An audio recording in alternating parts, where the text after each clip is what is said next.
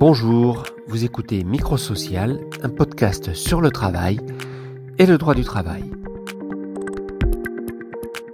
Pour mieux comprendre ces évolutions et ces problématiques, nous entendrons ici régulièrement des salariés, des élus du personnel, des juristes et des experts. Quatrième épisode aujourd'hui, la sauvegarde de l'emploi après la crise sanitaire.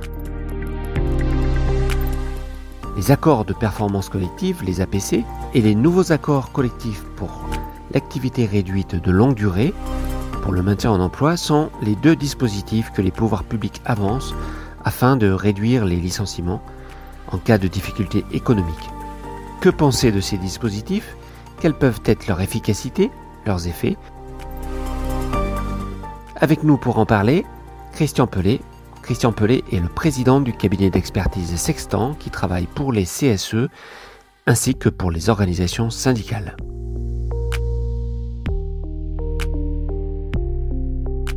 Christian Pelé, qu'est-ce qu'on peut dire de ces accords de performance collective, ces APC Je pense que dans un avenir euh, relativement proche, les, représentants du personnel, enfin les délégués syndicaux, négocieront à peu près autant d'APC que de PSE.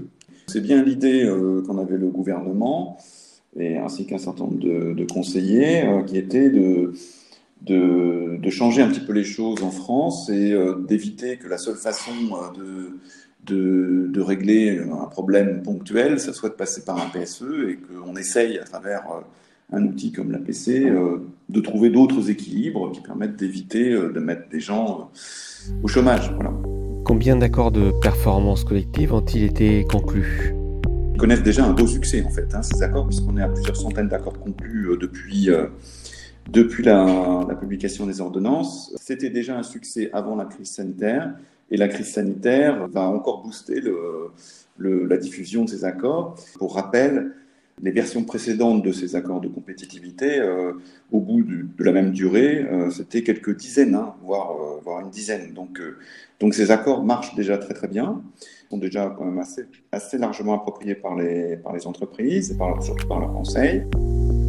Ça ne se sait pas trop parce que les accords ne sont pas publiés sur les bases de données. Moi, je trouve que c'est dommage parce que c'est quand même des accords d'un type radicalement nouveau. Leur caractéristique essentielle, c'est qu'ils priment sur le contrat de travail. C'est quand même euh, quelque chose de totalement nouveau. Bon, c'est dommage euh, qu'ils ne soient pas accessibles.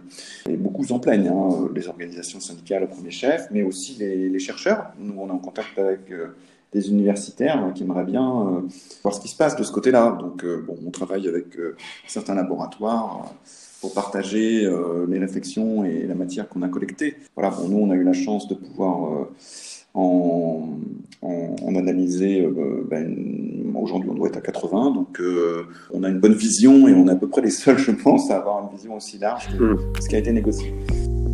Ces accords de performance collective vous semblent-ils aujourd'hui équilibrés? Bah, Aujourd'hui, jusqu'à maintenant, les accords n'ont pas été marqués par un par beaucoup d'équilibre. Hein. C'est ce que nous, on a, on a cherché à souligner dans, dans les études que nous avons publiées que j'ai récemment, euh, sur mon compte Twitter, euh, j'ai remis les liens, que n'importe qui peut les consulter. Donc euh, non, les accords ne sont pas équilibrés. Pourquoi ils ne sont pas équilibrés? Parce que les organisations syndicales ont encore fait assez peu de... De, ont assez peu mobilisé leurs militants sur le sujet et les ont assez peu avertis. ça a commencé. Hein. Moi, je suis beaucoup intervenu dans, toutes sortes d'organisations syndicales et de réunions euh, pour euh, expliquer ce que c'était que ces accords, euh, quels usages en faisaient les entreprises et, comment on pouvait, enfin, à quoi il fallait faire attention, quels, quels conseils on pouvait donner. mais d'une part, donc, ben, aujourd'hui, ça n'a pas, je pense, permis d'infléchir encore l'équilibre des accords, qui reste, à mon avis, très favorable aux entreprises, enfin les équilibres restent très favorables aux entreprises. Euh, et, bon, la, meilleure preuve, c'est que, mais c'est aussi une explication, c'est que euh, ces accords qui permettent de, de, se faire assister dans la négociation par un expert comptable désigné par le CSE, comme pour les plans sociaux, eh bien, en pratique, ne génèrent pas de mission. C'est-à-dire que les, les, délégués syndicaux négocient, mais sans se faire assister. Donc ça explique, à mon sens, aussi que, enfin, sans, sans, vouloir dire que les, représentants du personnel n'ont pas forcément besoin d'experts pour être très bons. Hein, mais, euh, mais, mais, pour trouver un équilibre euh, dans, cette négociation qui est quand même complexe euh, et, qui met en jeu des tas de choses sur le plan économique et financier social, c'est quand même mieux de se faire assister de la même façon que pour un PSE.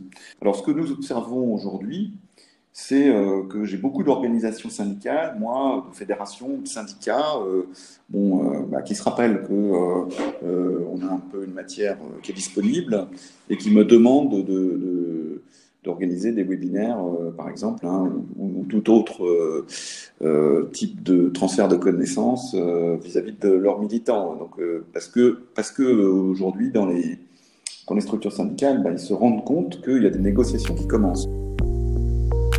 Le gouvernement envisage désormais une activité réduite de longue durée qui serait négociée par accord. Est-ce qu'il s'agit pour vous d'une inflexion dans la politique de ce gouvernement à l'égard des entreprises et du dialogue social? On ne peut pas dire que dans, la crise sanitaire, euh, le gouvernement ait, mis le dialogue social au premier plan, c'est même exactement le contraire. Là, je trouve qu'il y a une inflexion, il y a un, changement qui est, positif. Et euh, donc, bah, je le salue parce que ça fait du bien quand même et euh, ça va dans le bon sens. Mais euh, ce qui est important à souligner, c'est que ce nouveau régime, qui devrait être plus favorable que le régime de base qui existait euh, euh avant les, la crise sanitaire, eh bien, il, pourra, il, ne pourra être mis en œuvre que sur la base soit d'un accord négocié au niveau de l'entreprise ou de l'établissement, soit euh, sous forme d'adaptation d'un accord de branche étendu.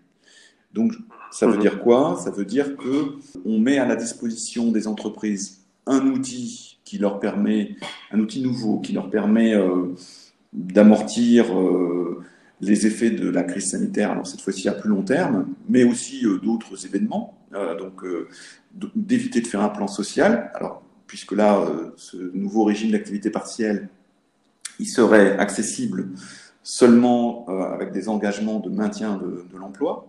Et donc, euh, bon, ça va dans un sens qui est, euh, enfin, qui, est, qui, correspond à, à, ce que font les, les Allemands, les pays d'Europe centrale euh, depuis de très nombreuses années. Hein.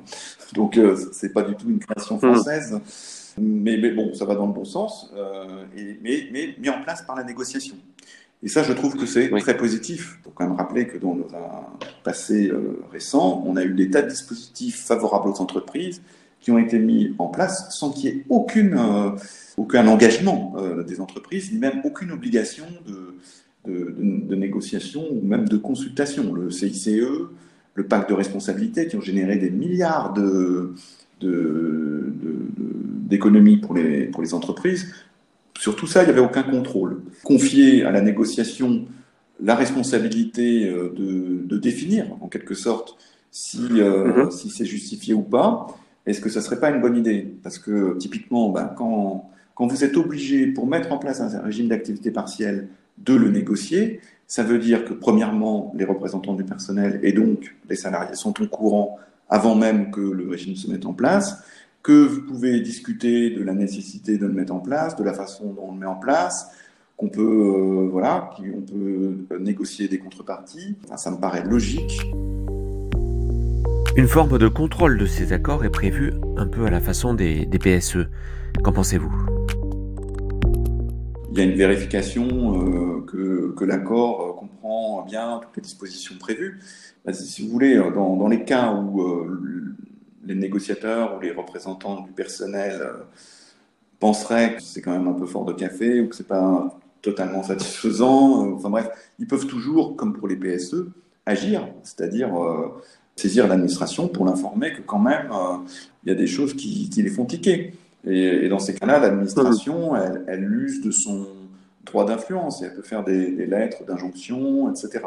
Le, le, simple fait d'avoir un, un, tiers, euh, même s'il pas, euh, il n'a pas un rôle central, euh, comme l'administration, la directe, euh, dans le processus, fait que l'employeur, eh bien, il fait pas n'importe quoi. Ce dispositif est-il, selon vous, de nature à éviter les licenciements? Ça me paraît relativement clair. Oui, c'est ce qui s'est passé en Allemagne euh, euh, en 2008-2009, hein, quand, la crise financière s'est transformée en crise économique. Hein. Nous, on a licencié à tour de bras. ça a été vraiment une hécatombe hein, en termes d'emploi, la période 2009. pendant qu'en Allemagne, ils signaient effectivement des accords réduisant le temps de travail sans réduire totalement les rémunérations, mettant en place de l'activité partielle. Enfin bref, comme ils font d'habitude, quoi. Euh, euh, ils trouvent des compromis euh, qui sont pas des compromis où, où les salariés sortent gagnants, au moins sur la période de difficulté, mais qui permettent d'éviter des licenciements massifs, de préserver l'essentiel des compétences et les appareils productifs, et il y a généralement dans ces accords des clauses de retour à meilleure fortune, c'est-à-dire que on décide, euh, ben, une fois que ça va mieux, comment on redistribue euh, euh, ben, la profitabilité qu'on a retrouvée. Donc comment on compense les années de vache maigre, en quelque sorte, pour les mhm. salariés. Et, et, et, ça permet à l'entreprise de, de, conserver en quelque sorte son pacte social, l'engagement des salariés, la motivation de ceux-ci, toutes les compétences, voilà. Et ben, quand on compare les deux pays, hein, bon, je dis pas qu'ils étaient euh, comparables euh, totalement avant la crise financière, mais, euh, mais, mais la France a accéléré sa désindustrialisation de façon importante, alors que l'Allemagne, elle, elle, en est sortie plus forte qu'avant. Donc, je ne dis pas qu'en Allemagne tout est positif, mais au moins en termes de dialogue social, ils sont quand même nettement plus intelligents que nous. Hein. ça c'est clair. Là, ce, type d'accord va se mettre en place et je pense que les organisations syndicales sont, sont y compris partie prenante de, la discussion. Eh bien, je pense que ça va dans le bon sens et ça, ça va vers une culture où on décentralise un certain nombre de décisions, où on fait confiance aux acteurs locaux et, euh, on, donne des moyens euh, euh, bah, à ceux qui, représentent les, salariés euh, et on donne des libertés aux entreprises. Donc moi je pense que ça, ça va dans mmh. le bon sens.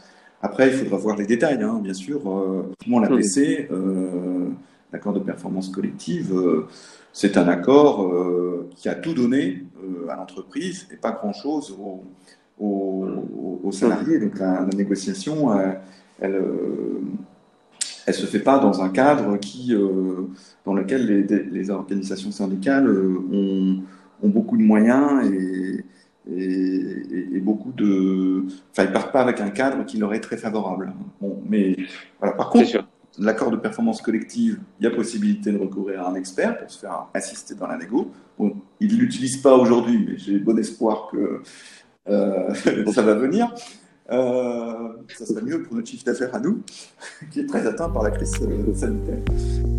Dernière question, question Pelé. Comment avez-vous vécu cette période chez Sextant? Nous, on a mis aussi en place de l'activité partielle. Hein. On a euh, fait évoluer la, enfin, on a fait évoluer le travail, le temps travaillé à la hausse au fur et à mesure que l'activité reprenait. Donc là, au début du mois de juin, on n'est pas encore complètement normalement, c'est un des mois les plus chargés de l'année pour nous. Hein. Normalement, on tire un peu la langue. Hein. C'est un mois qui est dur euh, en termes de, en termes de charge de travail.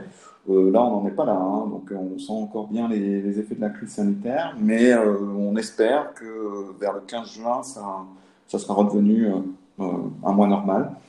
Donc, donc oui, on a, on a on a mis en place euh, ce type de mesures, euh, nous, aussi. Euh, mais ça s'est fait, alors là, pour donner un exemple, hein, on a fait une consultation, enfin, on a réuni notre propre CSE pendant toute cette période-là, pas seulement pour parler d'activité partielle, mais aussi d'autres sujets. Bah, c'était, sauf exception, c'était une fois par semaine quand même. Et, c'était nécessaire pour, pour, faire en sorte que, bah, de partager l'information, pour générer de la confiance aussi dans, dans ce moment euh, euh, assez compliqué et traumatisant euh, pour beaucoup. Voilà, donc je, le dialogue social, c'est dans ces moments, c'est très important. Merci Christian Pellet pour cette interview réalisée le 6 juin. Je suis Bernard Domergue et Microsocial est un podcast de la rédaction d'Actuel CSE des éditions législatives. À très bientôt.